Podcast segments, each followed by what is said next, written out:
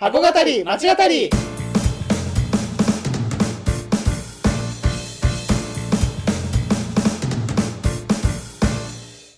箱語り町語りは元百貨店マンの2人が商業施設すなわち箱についてあれやこれやと語り合って魅力の再発見をしていく番組です。皆さんこんにちは。箱語り町語り第41回目です。よろしくお願いしはい。ます。今回もやっていきましょうはい。はい前回は結構渋谷の話は盛り上がりましたね、だいぶ盛り上がりましたねいつもよりも長く話してしまったんですけど、はいまあ、やっぱりそれだけね結構つまいろいろ詰まっているはい。街でしたね。はい。で、えー今回はですね、あたらえー今回からまた、はいえー新しい箱をやっていきたいなと思うんですけれども、今回はどこの何をやっていきましょう？はい。はい最近気づいたんですけど、はい。なんでしょうか？皆さん、これ聞いてる段階でははい、どこやるか分かってるんですよね。あの出てるので、はい。なんかすごい、さも、でもそれはあのやっぱり言わないとね、さも、どのあれもそうだとなんでしょうっていう感じで話してましたけど、えーどのあれもあの、はラジオとかもそうだと思いますけど。わかりました。はい。じゃあ、まあ今回は今回やっていきましょう。はい。えー取り扱う箱は、はい。浅草駅店でございます。はい。それは ちょっとなんかあ浅草っぽい感じじゃないですか。箱語り間違ったりスタートです。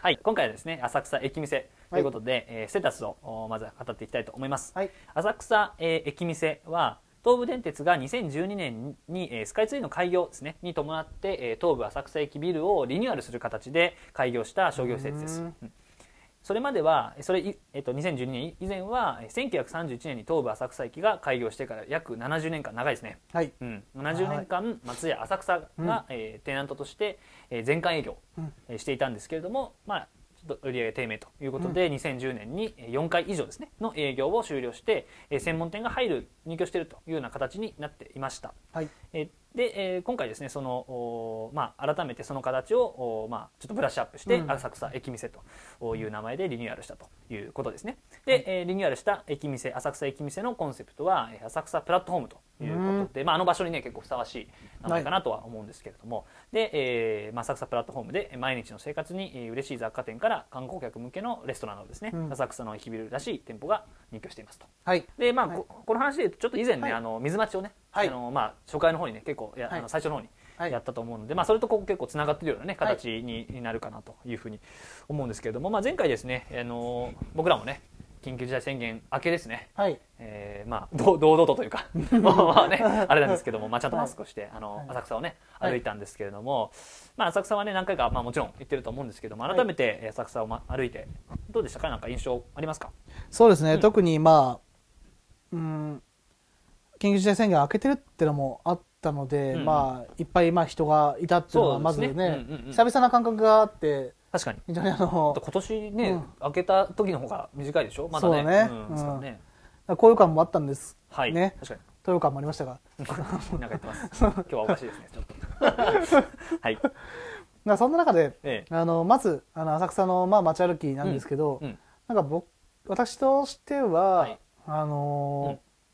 なんだろう。うんあの久々な感覚で何が久々かっていうと、はいはいはいはい。そのインバウンドうんの方が、はい。あのいない観光地っていうのがなんかこうはいはいはい。久々だなって。まあ浅草も実はその緊急事態宣言中に、まあ、仕事もあって、はい。なんかまあ行ってるんですけども、うんうんうん。その時はまあねもうそもそも人がいないから、はいはいあの確かにねもうあこんな浅草珍しいなみたいな感覚はあったんですけど、あの人が多いんですけど日本人、だらけっていうね、って言い方がいいのか分かんないですけど、うん。日本人に見えるようなあの方々ばっかりしかいないだらけっていうのが非常に、あのなんか新鮮でそうですね。なんかこうこれ今までと違う？はい。で今後多分こう起こりうるであろうそうだね。あの観光地のあり方というかそういうのを考えさせられるような、なんか街歩きでしたね。そうですね。高橋さんどうでした？はい。あのーまあそうだね、まあ、うん。同じ印象もありましたけども、うん。まあえっ、とまあそのね浅草皆さんちょっとどういうイメージかっていうのは人それぞれだとは思うんですけれども、やっぱりなんなんだかんだ僕は高齢の方が多いのかなとは思ってたんですけれども、うんうんうんうん。あのただやっぱり若者が多いですね。ああそうですね。うん。あのまあ、渋谷ほどではないのかもしれないですけれども 前回ね渋谷の会でそういうね、はい。若者の話をしたので、はい。まあ、ちょうどいいかなというところだと思うんですけど、まあ、そこまでではないと思うんですけど、まあ、意外に若者がやっぱ多いのかなと、でうんうんうん。まあ、なんでかなっていうのを考えた時に、うんまあ、いくつかね理由あると思うんですが、うん。やっぱりこう、まあ、旅行にねまだなかなかこうなんなんていうんですかねこういや行くぞっていうふうにして行けない若者がやっぱり多い、まあ、僕もねそうですけど、はい。まあ、そんな中でちょっとでもこう旅行気分を味わえる場所ってどこかなっていうと、まあ、やっぱりこうちょっと歴史がね歴史感があるところというか、うんまあ、なんか懐かしいところがあったりとか、はい。まああのまあね、鎌倉なんかも多分そうだと思うんですけど、はい。ちょっとお寺があってとか,、うん。なんかそうああいう雰囲気を求めるのかなっていうのもありますし、あとはまあやっぱり飲み屋街とかね、うん。あとはその結構スイーツのねお店が多かったりカフェが多かったりするっていうのもあるので、まあ、そういう観光要素みたいなのがね多いのかな、うん。まあ、それと渋谷とか新宿原宿とはちょっと違うなんだろうなこう、うん。まあ、日常感がねやっぱりあると思うので、はい。今挙げた街っていうのは、なので、まあ、ちょっとこうあの、あ浅草ならではのちょっとこう歴史観というか観光要素っていうのがまああるからなのかなっていうので、まあ、若者がね多かったなと僕は感じましたね。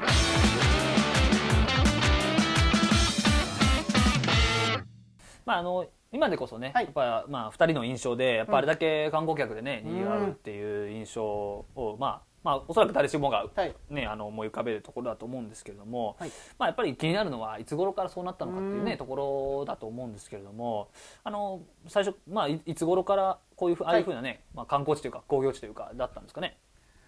そうですね、まあその浅草の街自体はですね、まあ例のごとくまた、あどこのからでしょうね。どこからでしょうかってところですけど、やっぱりあの、まあ江戸なのでうん。重要になってくるのははい。あの1657年の明暦の大火ですね、はい。明暦3年の大火、うん。まあ、これがやっぱりあのきっかけになってきます、ね。まあ人が動きますねやっぱりね。うん。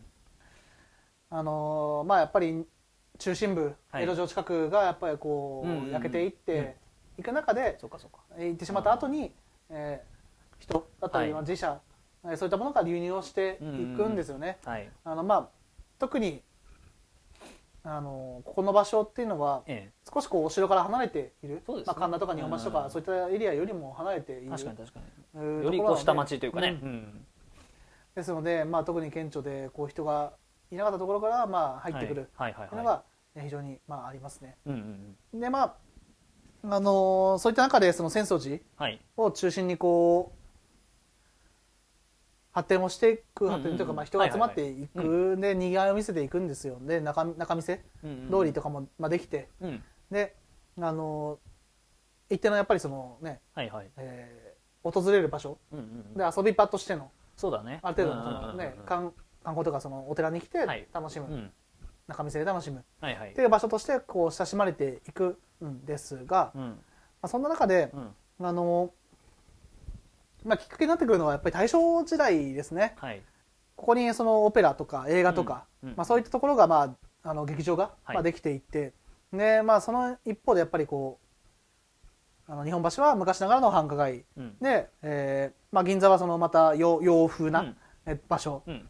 でここ浅草はまたその日本和風なんだけどまた少し日本橋とは違うようなはい。あの盛り上がりの見せ方、うんうんまた新しいその、まあ、オペラとか、はい映画って言ってもそうだと思うんですけど、はい。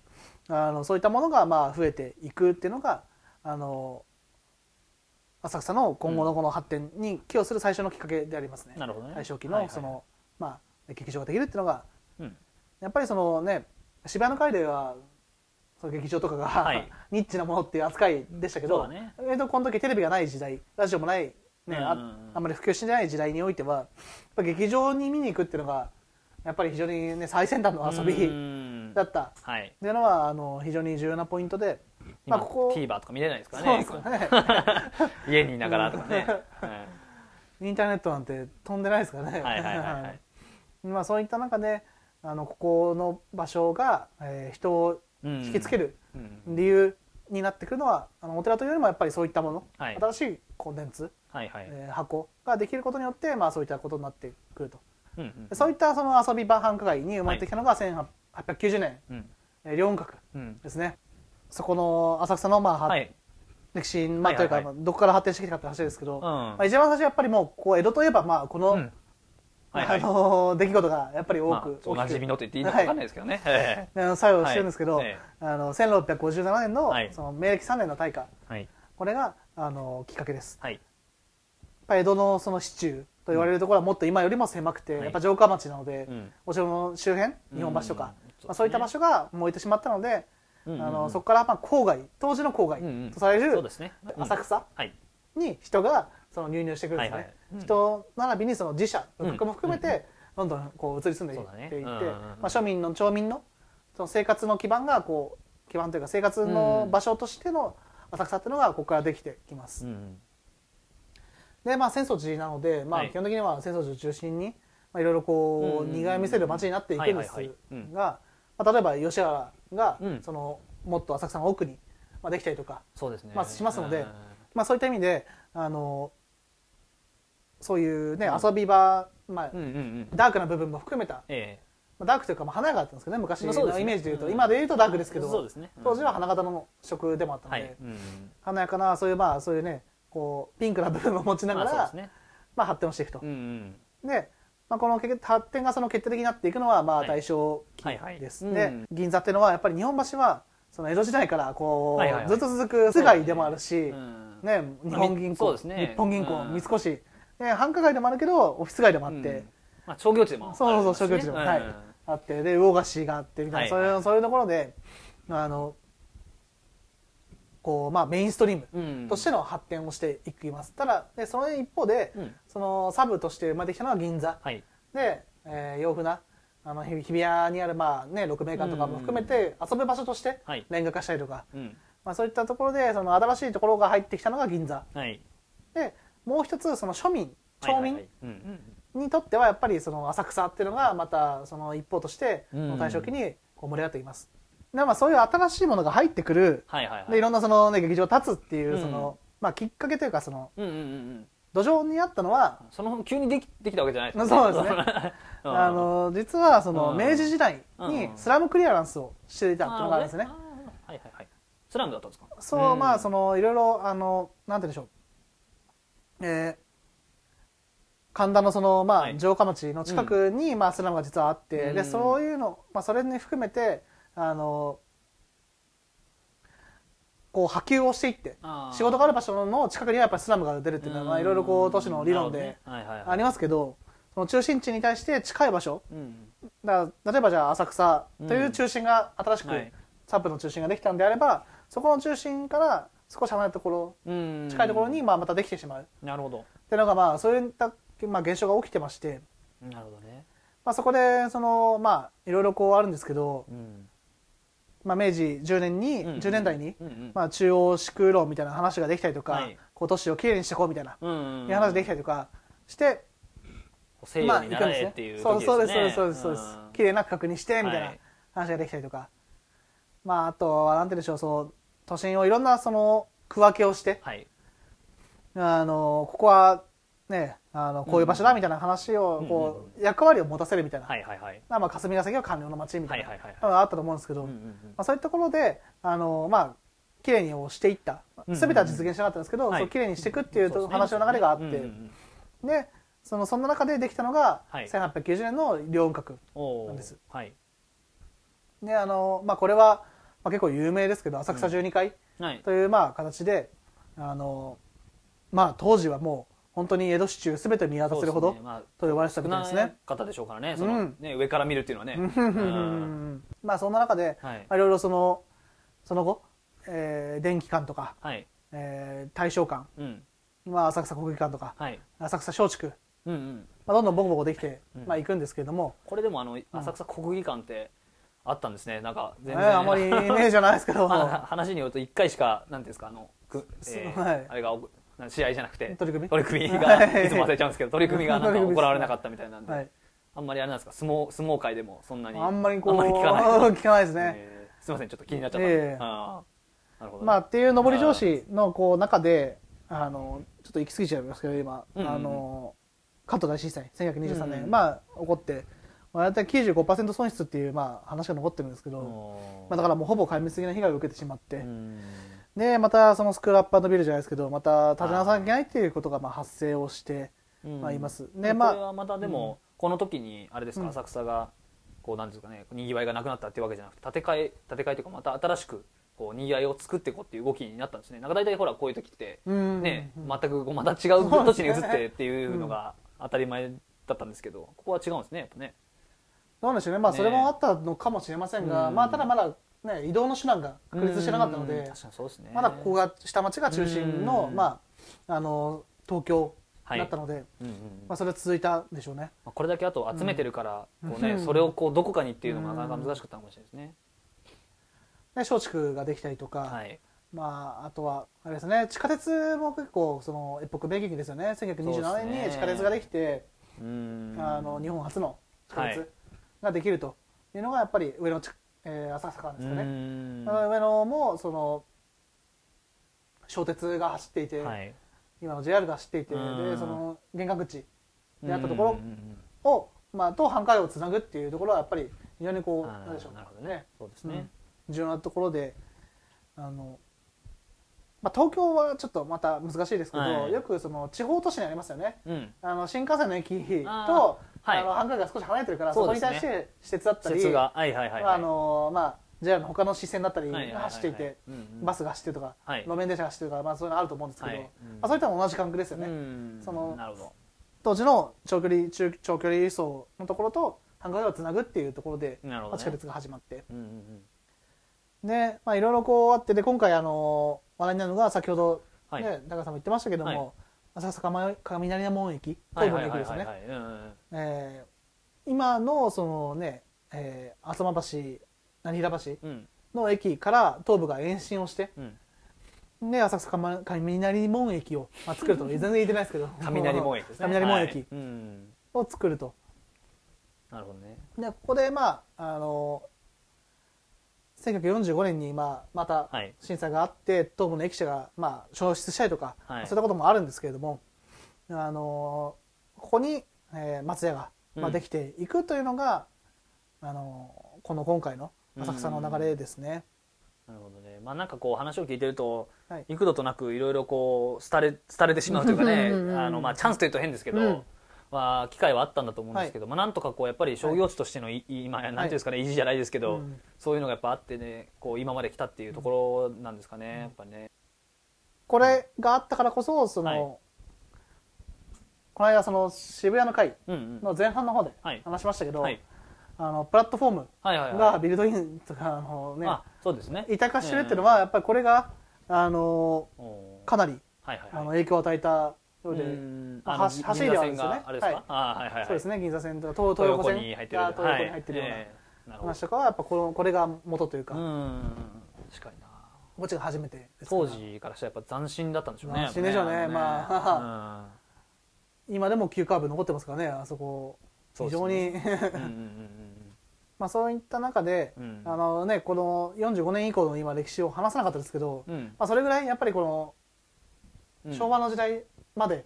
でやっぱり浅草のその繁あの栄えてる時期っていうのはやっぱり終わ終わるというかそのねうん。が中心でしてなかなかやっぱりこう新宿とかうん。渋谷とかにどんどんこう人が取られてしまう、うん。で1950年代60年代になってくるとテレビも普及してきて、そうですね。だんだんその劇場話ですねまう劇場にも行かなくなってはい人が、行く人が少なくなってきて、うん。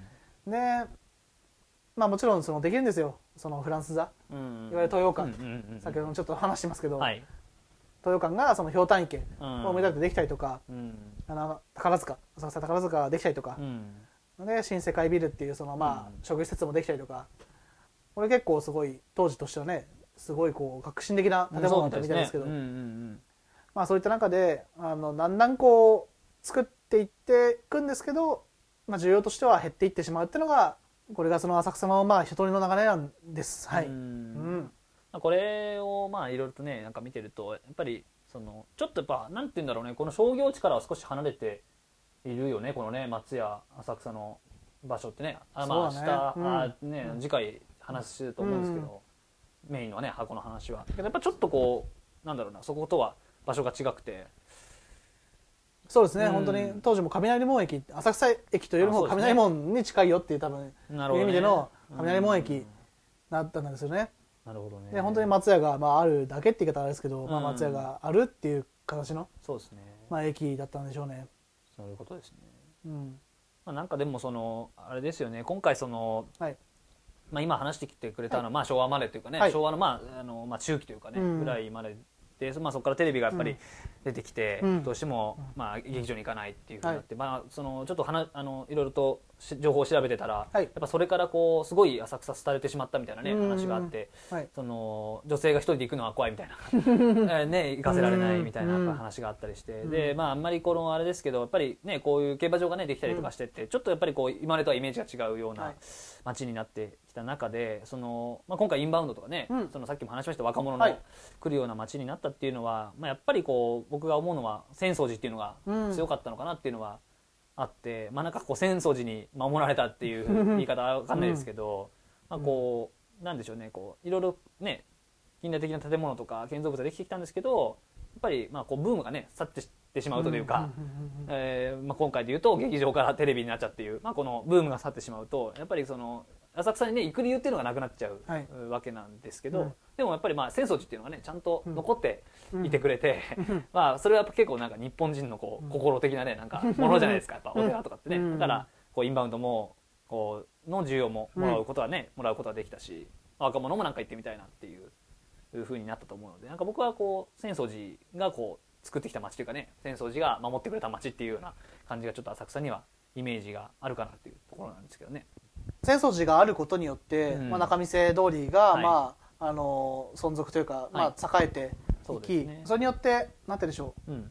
仲見世以外の場所、うん劇場うん。だったり、そういったところはやっぱ流行り物としてできたものっていうのはうん。どうしても形を変えていってしまう、そうだね。たってたんですよね、うん。今の話で言うと、んなんですけどやっぱりこの浅草寺と浅草のこの仲見世通りだけは、こう昔のままこう保存されているじゃないですけど、まあなんとか保って保ち続けていてそれがだんだんその古さが新しくなるじゃないですけど、ね。あの古さがその我々が思い描くそのあ日本のいいところみたいな、うん。日本観光地として見た時のいいところになに気づかされていくっていうのが時代が減ることによとうん。おいて時代が経つことによってどんどん価値が増していくっていうのが、は多分浅草の観光地化っていうのが流れだと思いますよね。ううん。